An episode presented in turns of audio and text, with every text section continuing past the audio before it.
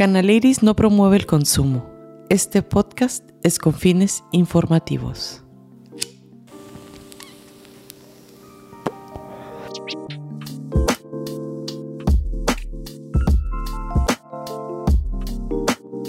Peekaboo, lindos humos, bienvenidos al episodio número 12. Aquí vamos a continuar con la parte número 2 que estábamos hablando con la brujita de Daniela, hablando sobre los hongos. Quiero que continuemos, Dani, porque tenía la duda de preguntarte, comentaste hongos medicinales y hongos alucinógenos.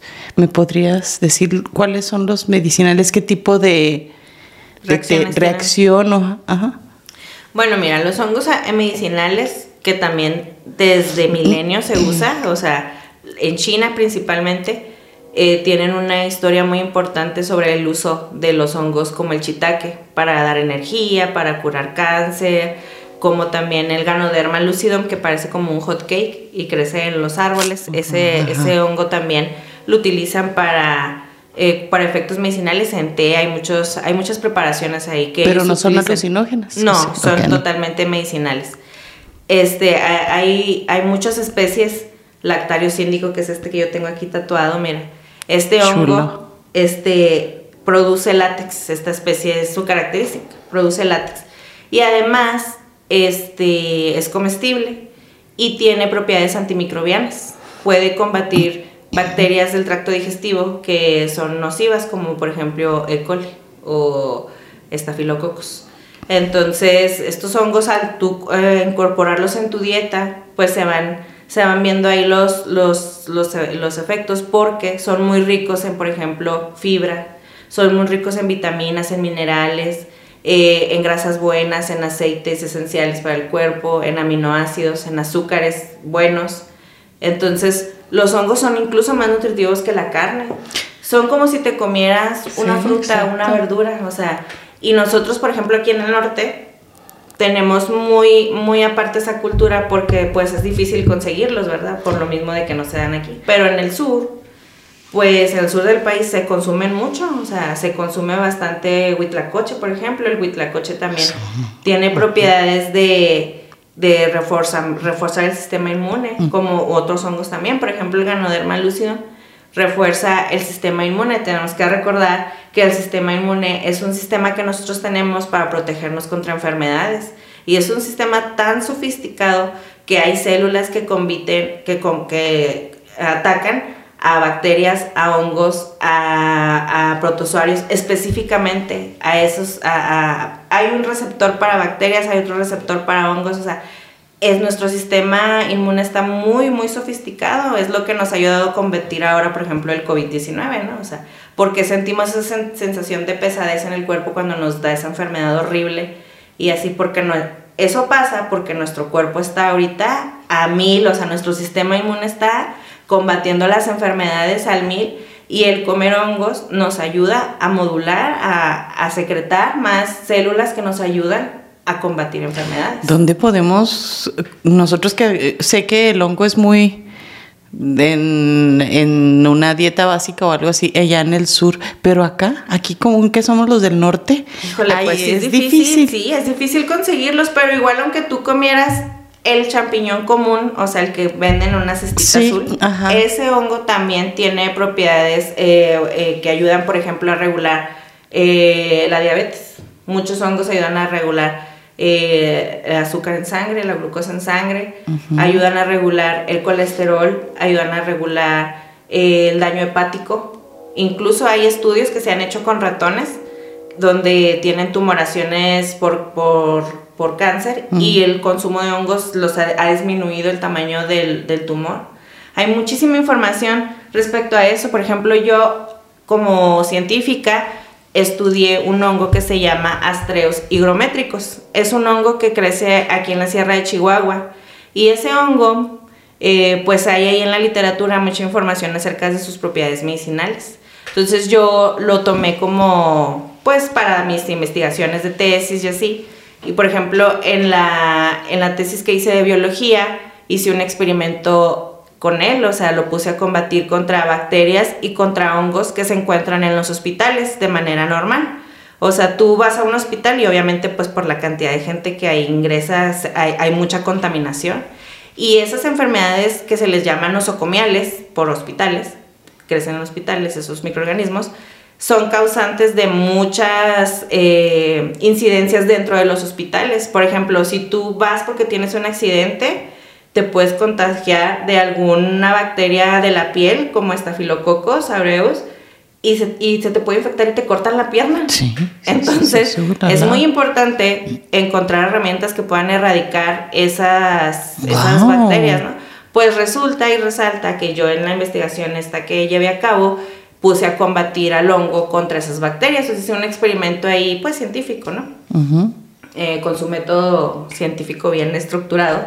Y resulta que el hongo tiene propiedades este, contra bacterias y contra los hongos, o sea, erradica el crecimiento, por ejemplo, de una, un hongo que se encuentra en forma de levadura, que se le llama eh, Candida albicans, y este hongo eh, ocasiona candidiasis vaginal, una enfermedad que también es muy recurrente, muy común en las mujeres, y que pues los medicamentos que hay actualmente como para otras enfermedades de por hongos eh, es difícil que la erradiquen, tienes que tomar un tratamiento largo, o sea, por ejemplo, si tú tienes algún hongo en el pie o en, en la piel, así, los medicamentos que te dan te lo dan por dos o tres meses, o sea, y eso también es porque el hongo ha desarrollado un mecanismo de defensa pues grande, o sea, tenemos que recordar que nosotros y los hongos hemos eh, emergido juntos, o sea, hemos evolucionado juntos, tanto nosotros hemos desarrollado este, cosas para combatirlos, a ellos y a las bacterias, como también ellos se han desarrollado para ser más chingones. Entonces este hongo que te comento, yo lo puse a, crecer y a pelear así con las bacterias y resultó que tenía este efecto medicinal.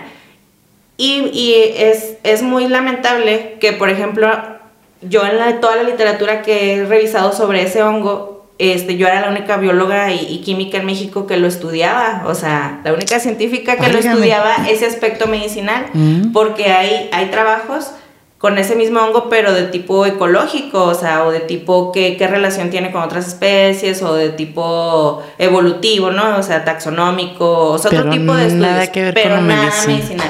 Y aquí lo podemos encontrar en la sierra de, de Chihuahua.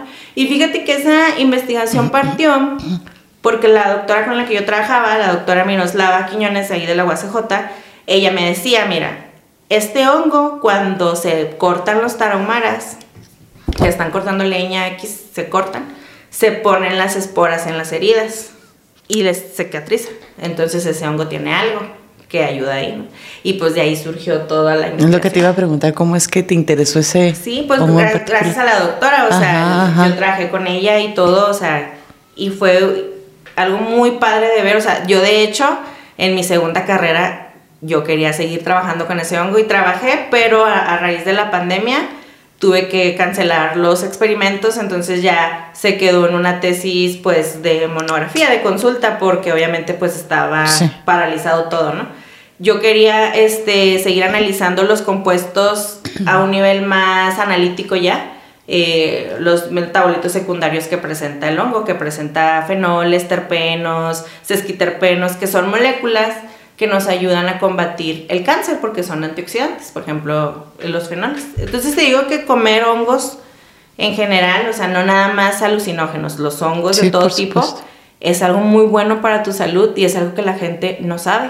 O sea, no sabe, por ejemplo, yo ahora en, mis, en, mi, en mi cuenta de Instagram, este, comparto mucha información porque pues está, está ahí un espacio, ¿no? Hay un spot ahí donde, oigan, es que miren, o sea, estos organismos son muy importantes y se están, los estamos destruyendo porque estamos matando nuestra naturaleza. O sea, ¿qué pasa ahora con lo del tren Maya? No nada más especies de flora y fauna van a estarse en peligro, también las especies fúngicas. Y es importante dar a entender esto porque es, ahí puedes encontrar la clave para curar, por ejemplo, el cáncer. De hecho, hay hongos que, ya están sintetizando fármacos de ellos porque curan el cáncer y en ese documental de Netflix también sale esa información, o sea, ya hay gracias a Dios ya hay mucha información que está saliendo porque la gente también está así como que, oye, pues quiero un remedio. ¿Cuál es el tipo de hongo que están utilizando ahora en Estados Unidos que ya también después de la de la cannabis después de legalizarla y ese ruido que se hizo, se ya se legalizó, ya empezaron a trabajar, legislar y todo ese rollo. Y ahora surgió el de los hongos, de legalizarlos, de meterlos al uso para, se, se, está utilizando mucho para la gente depresiva. ¿Qué tipo de hongo es el que manejan para ese tipo de tratamiento? Son las especies alucinógenas, como puede ser eh, psilocibe, que puede ser este... Microdosis, ¿verdad? Microdosis, sí, microdosis. Hay otras especies, por ejemplo, la manita muscaria también es alucinógena, pero eh, más bien mm, las que utilizan para ese tipo de sesiones son, son los pajaritos, ¿no? Que les conocen también los silocibes, o sea, silocibe cubensis, eh, mexicana, eh, otros, otros tipos de especies. Y sí, esa, esas, esas terapias de, que están utilizando ahorita es algo que ya se había hecho en los 70s, o sea, pero se había frenado por eh, la Comisión de las Drogas en Estados Unidos, la, la, rama que las regula. Porque, pues, ¿por qué? ¿Quién sabe? Por intereses farmacéuticos seguramente, ¿verdad? Pero ya era muy, era, era muy, este, en ese tiempo de los 60, 70, eh, utilizados los hongos y se frenó de repente y ahorita otra vez está resurgiendo. ¿Por qué? Porque tienen efectos, de, o sea, que curan la depresión, que te ayudan a manejar la ansiedad, que te ayudan a manejar, a quitarte ciertos vicios, o sea, te ayudan a, a que hagas una introspección y que digas, pues, ¿por qué estoy con este vicio? ¿Por qué estoy con esta emoción que estoy sintiendo? ¿Cómo puedo ayudarme a salir de este hoyo en el que estoy? Y los hongos te ayudan porque los hongos alucinógenos al momento de que te, te estimulan una, una, formación neuronal, pues obviamente tú puedes resolver un problema mucho mejor cuando estás con tu cerebro al mil en ese problema. ¿Cuáles son los químicos, sabes, los que se activan cuando empieza el hongo a, a hacer su labor? Mm, pues hay, hay varios hay neurotransmisores como la psilocibina, la digo, perdón, la serotonina, las endorfinas, que se estimulan al, al, comer los hongos. O sea, todo es a nivel cerebral, todo es a nivel sistema nervioso. Todo es de que los hongos, como las, como las moléculas, la marihuana, por ejemplo, te van a estimular tus, tus neuroreceptores. Entonces, por ejemplo, la serotonina, que pues es ahí que le conocen como la molécula de la felicidad, porque pues precisamente eso, es lo que, sientes. Eso es lo que sientes, sientes felicidad absoluta. Y, y, sientes así como que, ay. ¿A qué se deberá que, que algunos que mm, si nos activa todas esas emociones, esos químicos bonitos que nos hace sentir, wow, tanto amor, ¿a qué se deberá que cuando los que tienen el mal trip ¿Qué pasa con ese químico? ¿No se activará? ¿Qué, pasará? Mm, más bien el mal trip es como, es más como un, rollo también psicológico, porque es que tú ya estás bajo el efecto de esa, de esa droga y, sientes así como que, ay, no, ¿qué estoy sintiendo? Y así, entonces te dejas guiar por tu mente. Ya más una paranoia, como cuando ya más viaje de la mota, ¿no? También tiene que ver porque, pues, como te digo, los hongos deprimen o, alteran el sistema nervioso central. Y al, alterar el sistema nervioso, alteras los neuroreceptores y los neuroreceptores también te hacen sentir miedo, también te hacen sentir, o sea, también vas a sentir pánico. Como dicen por ahí, las endorfinas, si haces ejercicio liberas endorfinas. Sí, pero y te pones feliz.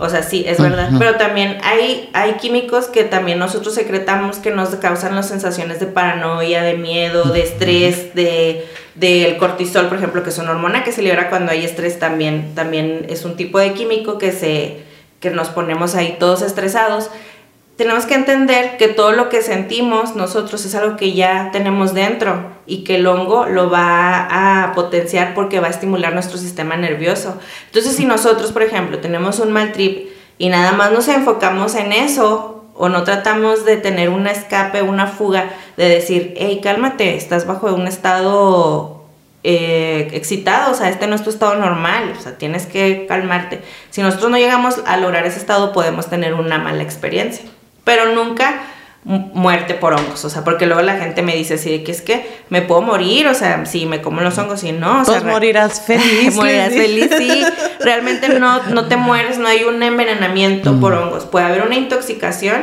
que sucede porque el hongo está guardado por, por varios ratos, entonces ya está con, pues, con moho así, y, y, te cae mal en el estómago, o sea, también tenemos que recordar que pues es una una seta que te estás comiendo, ¿verdad? O sea, una seta que no es comestible, es más bien alucinógena y que nosotros encontramos que si te la comes te pones chido, pues ya es diferente, pero el hongo, su, su propósito no, no es así como que cómeme o soy vistoso para que me comas, como por ejemplo las plantas. Em, ¿Es fácil o difícil de cultivar? No, es muy fácil. Sí. Es muy fácil, solo tienes que, bueno, para cultivar cualquier tipo de hongo. Porque ahora veo que ya te venden así por internet el kit, y ay, que no, no, no tengo la menor idea. me imagino que son los alucinógenos, ¿no? Los que te venden más así el mm. kit, ¿no? No, no sé. Pues hay de todo tipo. Bueno, yo he visto kits de hongos comestibles. Para hacer como sí, eso, los encuentras en el Amazon, así, kit de, de, de hongo, y los encuentras y son comestibles pero también he visto así ya que te venden, por ejemplo, el sustrato para poner el micelio. Hay páginas que te venden este, la espora este, para que tú hagas el proceso de, cultivar. No es difícil, solo que si tienes que estandarizar muy bien la técnica porque eh, los hongos son muy susceptibles a contaminarse, a, contaminarse por bacterias o por otros hongos. Tiene su tiempo todo para cultivar y todo, o sea. Se necesitan cuatro factores para que tú puedas cultivar cualquier tipo de hongo.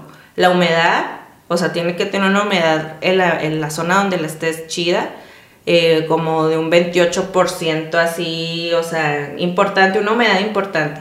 Tienes que tener un sustrato, un sustrato nutritivo, o sea, ya sea trigo, con, con elementos que te, que te puedan ayudar a retener la humedad en ese mismo sustrato. El trigo, el, el, eh, el sorgo, el acerrín, ahí hay por ejemplo un material de construcción que se llama vermiculita que también se utiliza para ayudar a retener la humedad en el sustrato. Entonces es humedad, sustrato, la luz también es importante porque la requieren para un proceso de, de, crecimiento ya de fructificación. Tenemos que recordar que el hongo, en sí el hongo es, está por debajo de la tierra que es el, es el micelio. El los componentes de los, de los hongos son micelio y se fructifica y se hace ya el, la seta, que es esta, o sea, la seta. Pero por acá abajo está el micelio.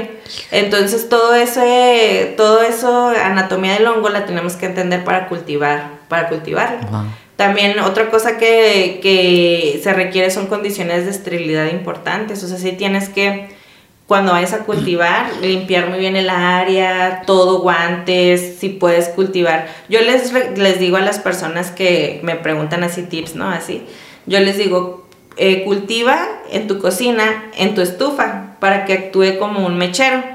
Un mechero microbiológico es un aparatito así, un mecherito que nos ayuda a, con una flamita que nos ayuda para cultivar las bacterias. Entonces tú vas metiéndolas, la esterilizas con el fuego y ya siempre así tienes un control. Entonces al momento de tú querer cultivar, sembrar la espora en el sustrato, tiene que estar todo muy limpio para que no se contamine. Entonces yo les digo, háganlo en su casa, o sea, ahí en su estufa, eh, limpian todo muy bien y ya este actúa como cuatro mecheros la estufa. Entonces así tipsitos, ¿no? De, de cultivar.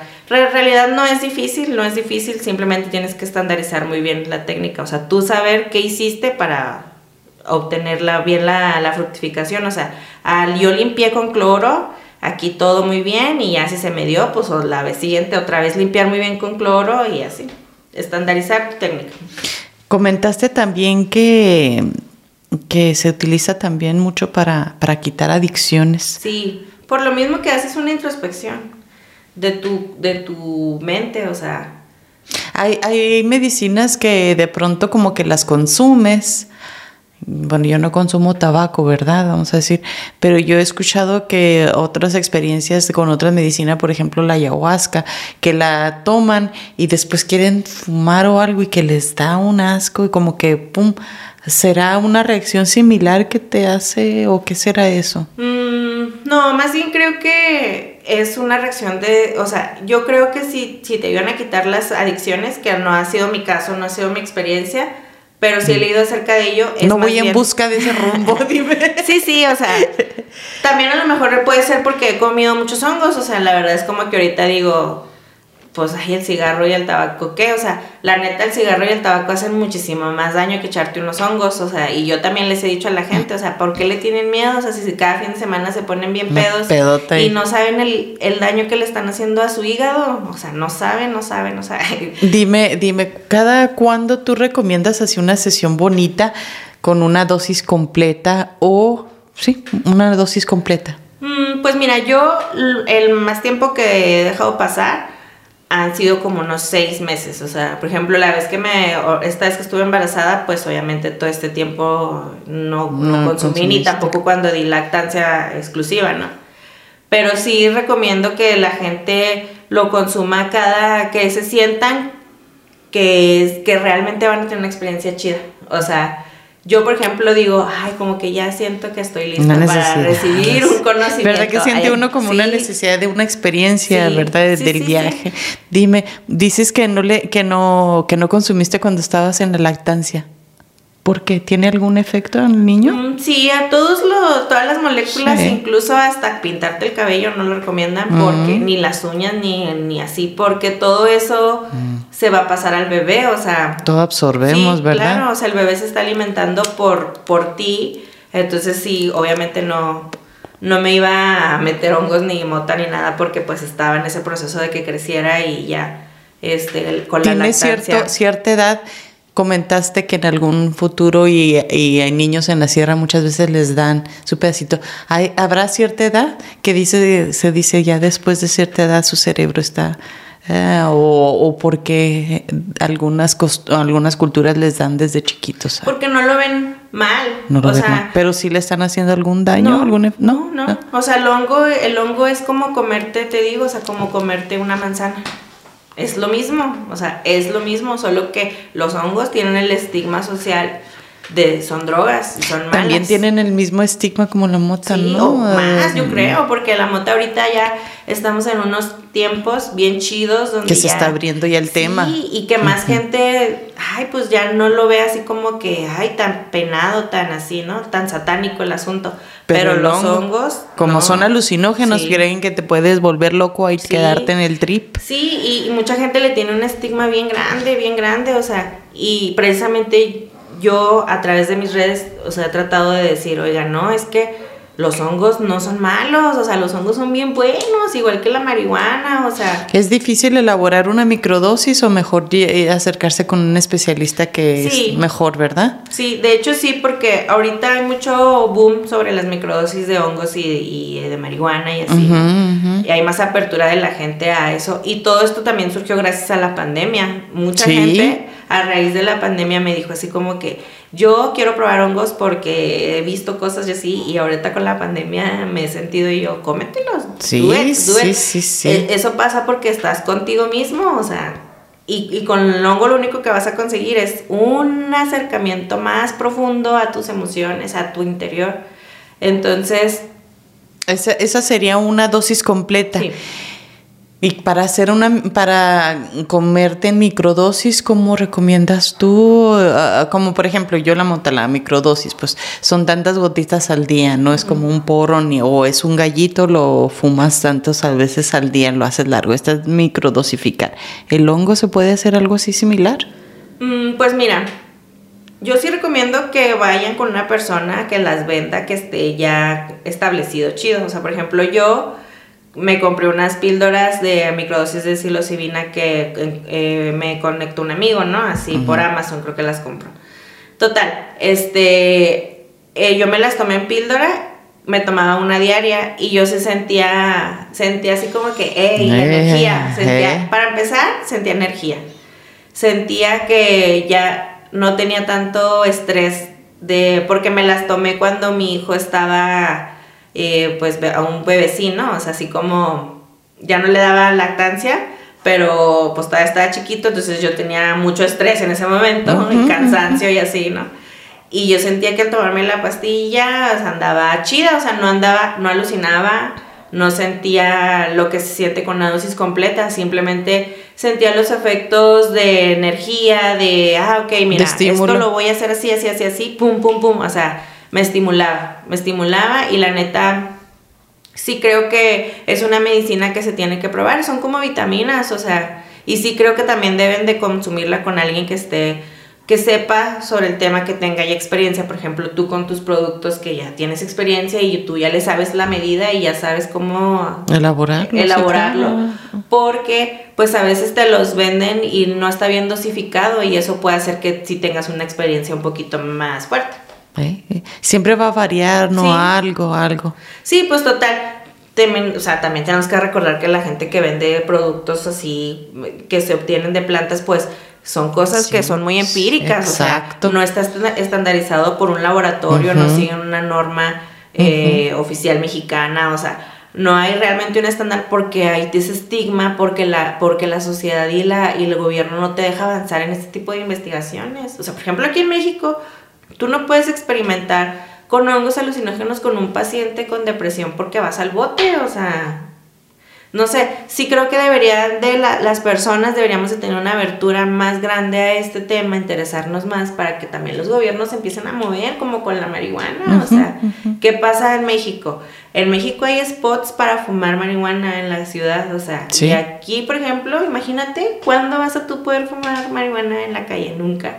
Igual con los hongos, o sea, también debería de haber espacios sesiones controladas con gente que sepa el tema. Definitivo. Que te pueda ayudar a guiarte en ese, en ese rollo porque son chidos, o sea, están chidos, están mm. chidos, o sea, tengo amigos psicólogos que me han dicho, yo quisiera darles a mis pacientes. Híjole. Yo quisiera darles porque mis pacientes me lo han pedido.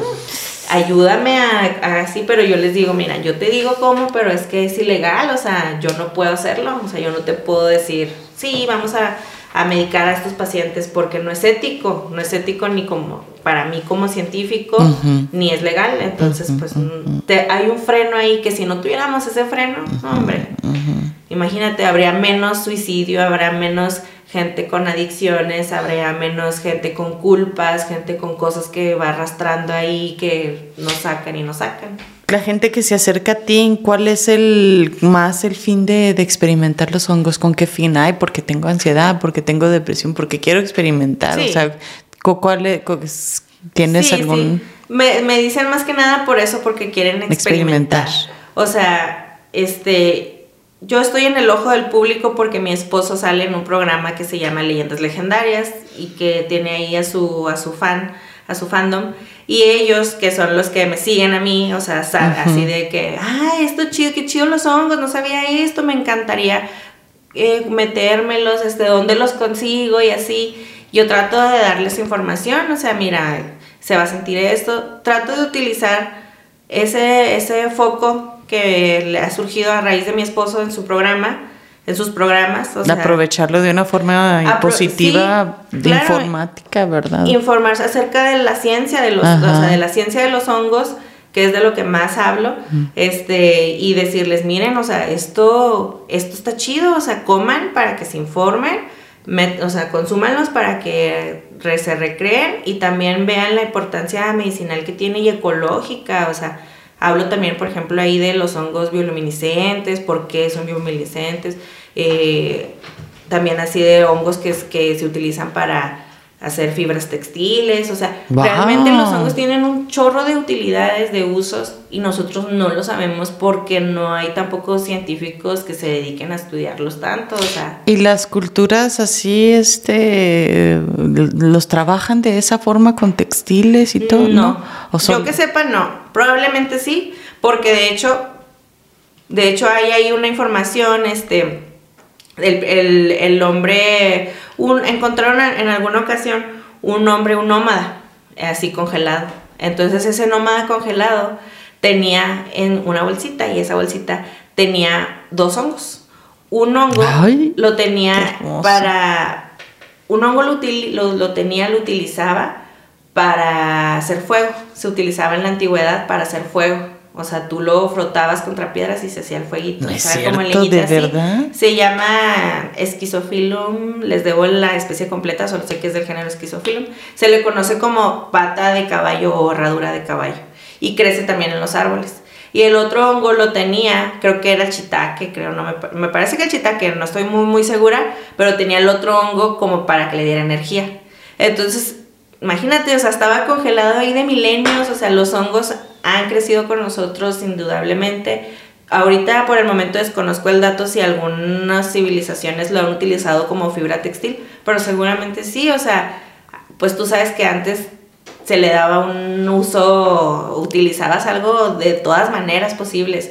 Y los hongos, fíjate, por ejemplo, ese que hace leña, o sea, y se utiliza desde la antigüedad. Los japoneses, los chinos, toda la cultura ahí oriental tienen mucha información. Y, y, de hecho muchos estudios de hongos vienen de allá. O sea, los japoneses pues ya ves que estudian un chorro, los chinos estudian un chorro.